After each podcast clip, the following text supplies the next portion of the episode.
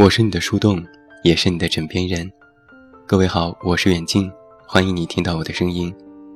找到我参与节目互动，你都可以来到我的公众微信平台远近零四一二，或者是在公众号内搜索我的名字这么远那么近进行关注，也期待你的到来。前天我遇到一件奇葩的事情，一个男生到我的公号后台破口大骂。说我挑唆他女朋友和他分手，导致现在两个人闹得特别僵。这男生问候了我全家不说，还扬言要找人办了我。这话吓得我一哆嗦，赶紧点头像，发现已经取消了关注。我思来想去都不太记得什么时候做过这样的事情，但不得不承认，劝很多姑娘分手。已经不是一回两回了。今天上午，我在后台看到一个姑娘的留言，说自己知道男朋友过来骂我这件事，说了很多句对不起。她说，本来还想着原谅他，但看到他竟然这么做，我这次分手是分定了。我看了一下我们的聊天记录，大约是在半个月之前。姑娘向我咨询感情问题，无非是一个老套的故事。男朋友对她不好，自己也忍了很久，问我是不是要继续忍下去。那时我刚刚发了一篇文章，题目是“恋爱不能将就，婚姻需要妥协”。姑娘说文章看了，但是越看越迷茫，到底将就和妥协有什么区别？万一还是舍不得放下，是不是就要一次次的忍受男友的无理呢？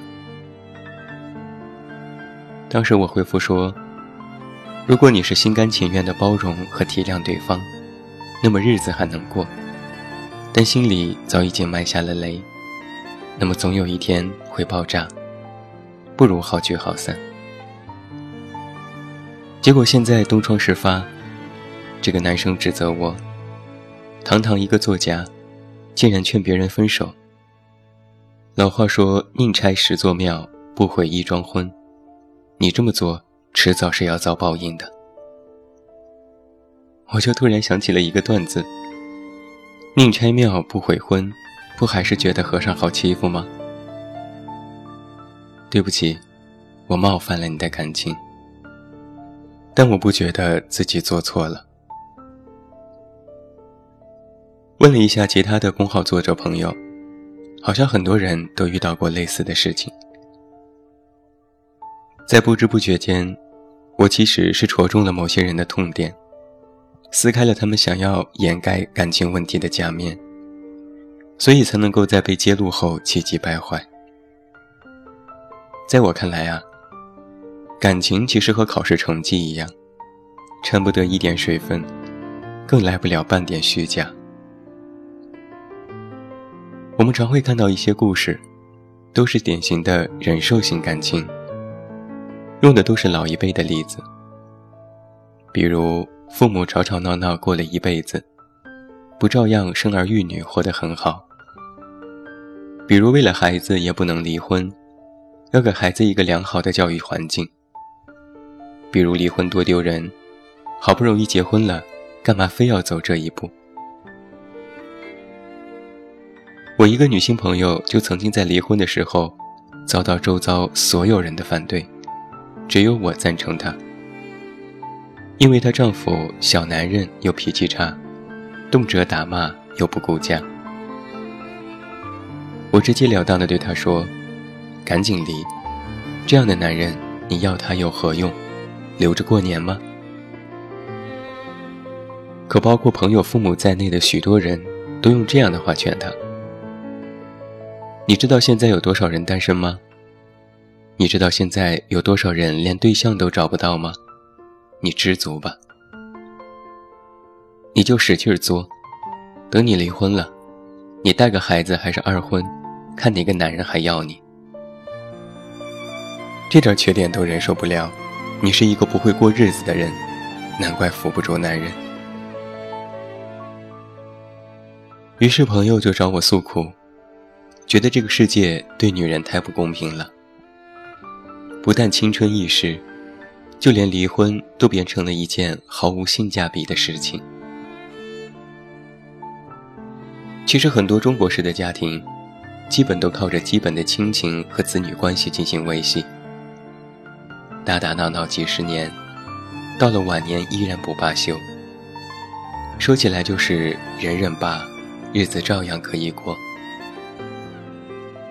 但是试想一下，等到暮年之时，午夜梦回，你发现身边躺着的人根本不爱他。他对你没有丝毫的夫妻之情，那这种婚姻又有什么意义呢？现在看似和谐的一家人，实则走过了半辈子相互看不顺眼的人生，又到底是为了什么呢？说白了，比起你的爱情，你更在意的是你家庭的稳定和周围人对你的看法。在全新一季的《奇葩说》里，有这样的一期辩题：要不要做单身妈妈？其中有很多人提到了，在一个不幸福的家庭里的孩子，实际上心里的创伤会更大。可以肯定的是，一个没有任何情谊的家庭，会给孩子带来更多的情感障碍。我曾经和好友聊天，谈到这样一个观点。还没有走到婚姻尽头的家庭，一定是要必须面对的问题，或者依然可以忍受彼此。而这其中最大的因素就是孩子，总是觉得孩子还小，等到长大一些再说吧，爸妈都在才是完整的。而等到长大一点之后，又觉得日子都已经这么过过来了，就这么继续熬下去吧。于是熬着熬着，两个人的感情消失殆尽，家里整天都是低气压，孩子也活得战战兢兢。到头来，虽然保全了名义上的婚姻关系，却对孩子的成长大为不利。天后王菲的离婚迎来了全民关注，多少人批判说她不顾孩子坚决离婚，是自私的反应。曾有好事的记者进行采访，问道：“将来想要给女儿找一个什么样的爸爸？”王菲一句话就怼了回去：“她有自己的亲生父亲，我是要给自己找伴侣。”这样看似自我的言论又引来大量不满，无数的观点和势力想要佐证单亲家庭的孩子在三观和性格上的缺失。而在去年王菲年底的演唱会上，窦靖童和她的互动，恰恰给这些人一记狠狠的耳光。于是又有许多人将批判的视线转向了王菲的私生活和其他种种方面。诚然，孩子是无辜的，但绝对不是你为了保全婚姻的一个筹码。我曾经看过这样的一篇文章。里面提到，孩子的内心其实格外的敏感。你的所作所为，你的一举一动，都会成为孩子的模仿对象。一个每天对待爱人呼来喝去的人，一个每天不顾家就在外撒野的人，一个不知道关爱他人，甚至连亲生孩子都不闻不问的人，这样家庭成长起来的孩子。人格就是健全的吗？都说女人缺乏安全感，需要家庭和陪伴，但孩子也同样如此。一段凑合的婚姻，是对孩子的不负责，更是对他自由成长环境的剥夺。人并非圣贤，但其实人也不是耐受动物。如果你在婚姻里过得不开心，而且没有办法用妥协来解决问题，甚至你的任何退让都让对方得寸进尺。那不好意思，我依然要劝你们赶紧分，这才是你拯救自我的唯一方式。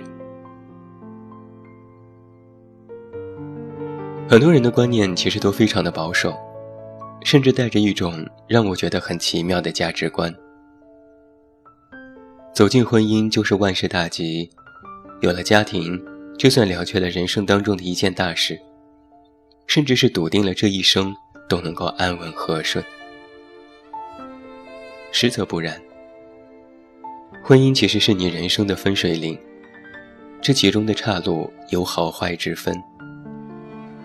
好的婚姻会让你变得更加豁达、美丽、从容；坏的婚姻，则会让你变得狰狞、狭隘、斤斤计较。于是现在很多人都在说，婚姻啊，是生命当中不能承受之重，因为它的保险因素已经与日俱减，所托非人的例子又比比皆是。甚至自己也不知道该找一个怎样的人来度过一生，于是就随随便便将就凑合，以为可以天下太平。但结婚不是房子，不能为你遮风避雨，它只是地基，是最基础的保障。生活才是你时刻需要添砖增瓦的高楼，但房子是否稳固，全在地基的质量。地基打得结实，那么楼房也盖得更加美观和雄伟。若地基本身就是一个豆腐渣工程，别说盖摩天大楼了，三层的小楼一阵风也能被刮倒。正是很多人以为婚姻是保障，才抱着得过且过的心态，将就了自己本应该节节高升的生活。你最大的问题呀，不是没有正视自己的爱情，而是错把这种凑合婚姻的界定，理解成为稳定生活做出的妥协。实际上，每个人都有一套自我保护和防备心态。于婚姻而言，最大的防备就是有后路可选。没事，反正和谁过也是一辈子。没事。孩子需要一个亲生父亲。没事，天下乌鸦一般黑，没必要挑挑选选。这些话听起来是不是格外伟大？我是在为孩子着想啊，我是为了保住这个家呀，我是为了顾全大局呀。别傻了，你只是为了顾全你好不容易构架起来的婚姻，自欺欺人的以为。它是坚不可摧的摩天大楼，但实际上，它只是个茅草屋。如果你打算继续忍耐，那么你是不幸的；如果你选择回避，那么你是懦弱的；如果你视而不见，那么你是脆弱的。只有在你自己的感情问题上勇于直面它，甚至敢于打破重塑。才能置之死地而后生。别把那些无奈的退让当做你崇高的理由。坦白说，对方并不领情。崇高或许会带来别人的赞同，却没有办法给你皆大欢喜的结局。我建议你，在感情问题上只听你自己。对不起呀。我就是要冒犯你凑合的感情。如果你不同意，那恰好证明，你其实是赞同我的。最后祝你晚安，有一个好梦。我是远近，我们明天再见。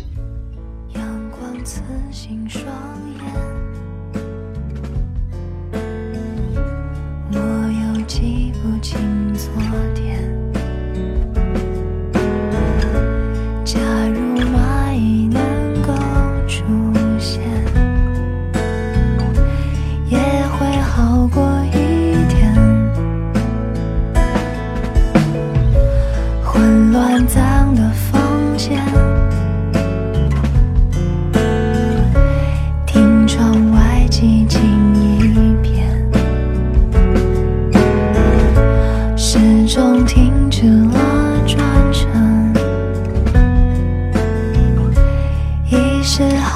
よ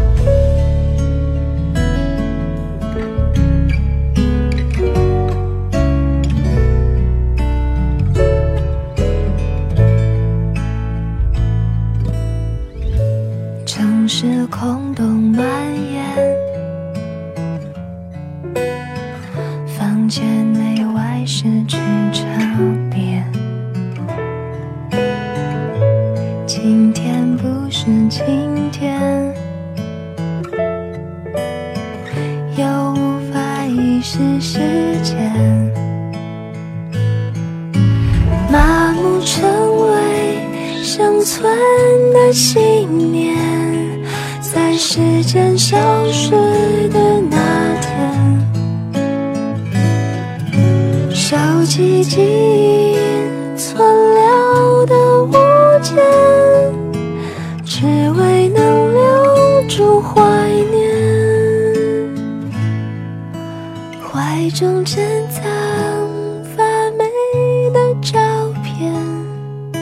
熟悉印象又浮现，只记得最后彷徨的脸。世界随即消失不见，支离破碎